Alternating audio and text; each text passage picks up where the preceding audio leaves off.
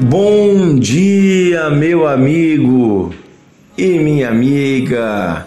Hoje é quarta-feira, mais um dia abençoado que o nosso Deus e Pai nos promoveu, nos proporcionou.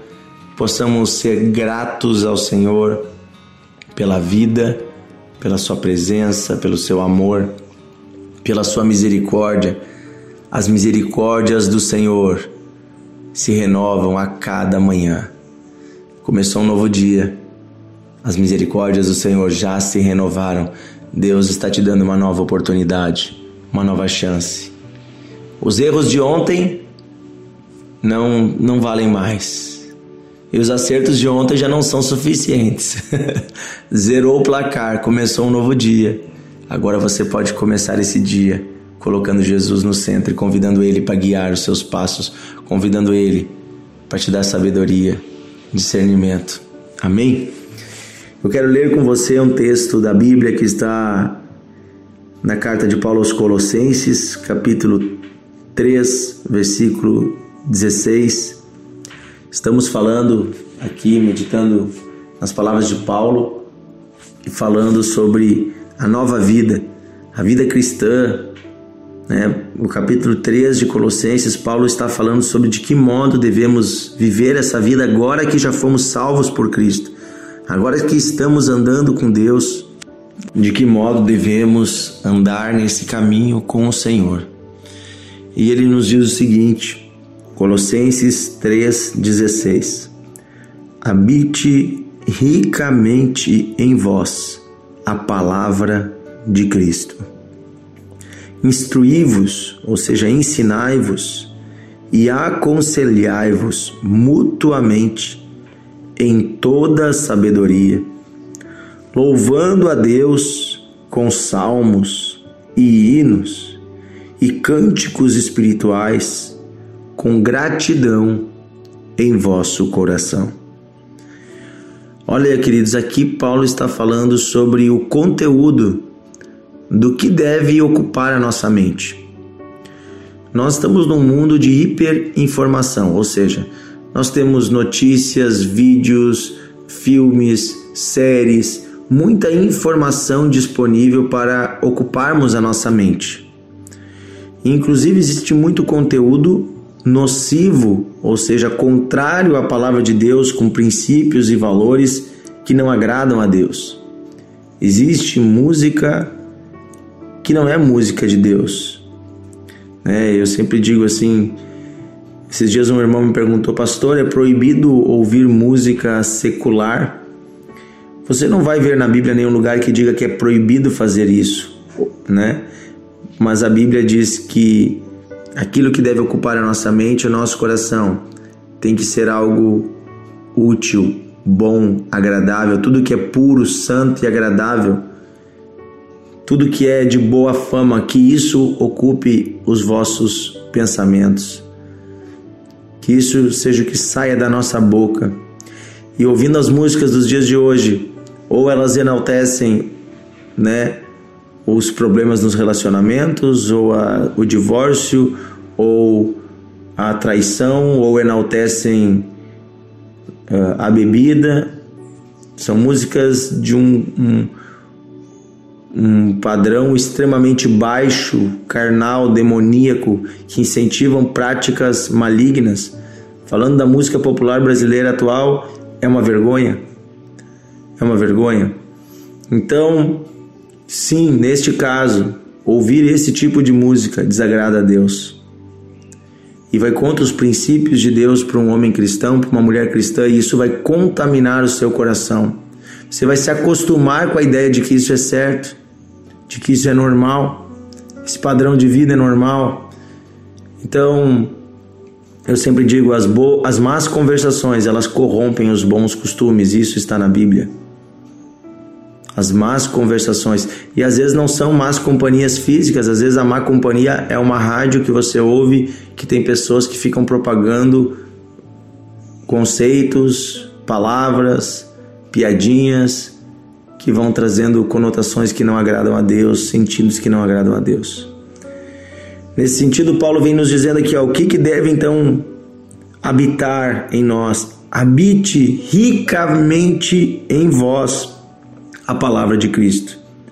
Então, ao invés de habitar em você ricamente as más notícias, as músicas do mundo, as impurezas, pensamentos malignos, inclusive pensamentos de revolta, às vezes a gente fica olhando o noticiário, dependendo da área política que você olha, você só se enche de revolta. Mas ao invés disso, ele diz: habite ricamente em vós a palavra de Cristo, a palavra de Deus. Instruí-vos, ou seja, ensinai-vos e aconselhai-vos mutuamente. Aqui está falando sobre o dever de todo cristão de ensinar a palavra aos outros, de ensinar a palavra aos filhos, à esposa, né, aos amigos. Aqui em casa eu gosto muito que nós sentamos muitas vezes no café da manhã e começamos a, a conversar sobre o que nós estamos lendo na Bíblia, cada um, porque a minha esposa faz o devocional dela, eu faço o meu, cada um lê os seus textos e a gente vai conversando. E é tão legal que a gente vai conversando a partir de coisas da palavra de Deus e isso vai nos enriquecendo. No domingo à tarde, geralmente nós sentamos e cada um com seu livro, nós vamos lendo e daí daqui a pouco um diz: "O que que tu está lendo aí? Me conta, o que que tu tá, né?" E a gente vai trocando ideias, é tão legal. Nós vamos falando da palavra de Deus, nós vamos falando do que Deus vai nos ensinando, nós vamos compartilhando experiências. Hoje de manhã, por exemplo, aqui no, na minha casa, no meu escritório, eu recebi um irmão e nós estávamos tendo um momento de aconselhamento. Aqui diz de aconselhai-vos mutuamente. Isso não é só para os pastores, para os obreiros. Todo cristão deve estar tão cheio de Deus que esteja capacitado para dar conselhos do coração de Deus para as pessoas que estão à sua volta. No meu trabalho, muitas vezes, eu me lembro em vários lugares que eu passei, pessoas que nem eram cristãs me procuravam pedindo conselho. Conselho para o seu casamento, conselho para a sua vida com os filhos, conselho para o seu trabalho. Não que a gente seja muito melhor que alguém, nós não somos nada, mas de alguma forma as pessoas viam em nós uma sabedoria que não é nossa, uma sabedoria que vinha de Deus. Então, esse, essa sabedoria para aconselhar é um dom dado por Deus, é uma graça divina. E isso vem quando nós estamos cheios da palavra. A palavra enche o nosso coração de tal modo que o que vai sair da nossa boca é palavra de Deus porque nós estamos tão cheios da palavra que a palavra flui do nosso coração. Então aqui fala, habite ricamente em vós a palavra de Deus. Então é ler a Bíblia, é orar, né? é ouvir o devocional, é, é assistir os cultos, é participar das reuniões, é né, celebrar com os irmãos, de tal modo que a palavra de Cristo esteja no nosso coração. E aí então nós vamos instruir, nós vamos ensinar e aconselhar. E também vamos receber conselho porque aqui diz: instruí-vos mutuamente em toda sabedoria. Depois diz: louvando a Deus, louvando a Deus com salmos e hinos e cânticos espirituais. Então, veja só, você pode cantar os salmos, você pode cantar hinos, louvores ao Senhor, cânticos espirituais. Como é bom quando estamos num ambiente de louvor. Você está na sua casa, coloca ali um louvor, um louvor para tocar baixinho, você vai ver como aquilo vai trazer um ambiente de paz e você vai adorar o Senhor junto. Você está tomando seu banho, comece a adorar o Senhor. Você está lavando a louça, adore ao Senhor. Deixe fluir da sua boca o louvor, a gratidão a Deus.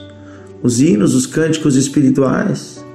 Daqui a pouco Deus vai tomar você, você vai começar a cantar algo novo que você nem conhece, mas que é o Espírito Santo colocando em seu coração. Daqui a pouco você vai cantar até em novas línguas. Você vai fluindo no Espírito, a adoração a Deus vai fluindo do, de um coração que está conectado com Ele.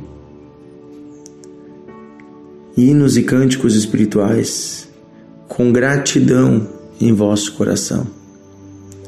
A gratidão é o que nos move a tudo isso. Quando eu entendo quão pecador eu era, eu sou, o quão falho, o quão pequeno eu sou, e eu entendo a graça de Deus, o amor de Deus que me alcançou. Eu, eu entendo a dimensão do perdão que eu recebi, da obra de Jesus na cruz por mim, pelos meus pecados. Quando eu entendo o que é o dom da vida que eu recebi de Deus, o milagre da vida que habita em mim, Espírito Santo que habita em mim, a vida de Deus que está em mim. Quando eu olho, eu começo a ver que tudo à minha volta é milagre, que tudo à minha volta é bondade de Deus. Minha família, meu trabalho, minha casa, minha saúde, tudo é bondade de Deus. Só estou aqui pela graça e a misericórdia e a bondade de Deus. Então começa a fluir o louvor do meu coração. A gratidão leva à adoração.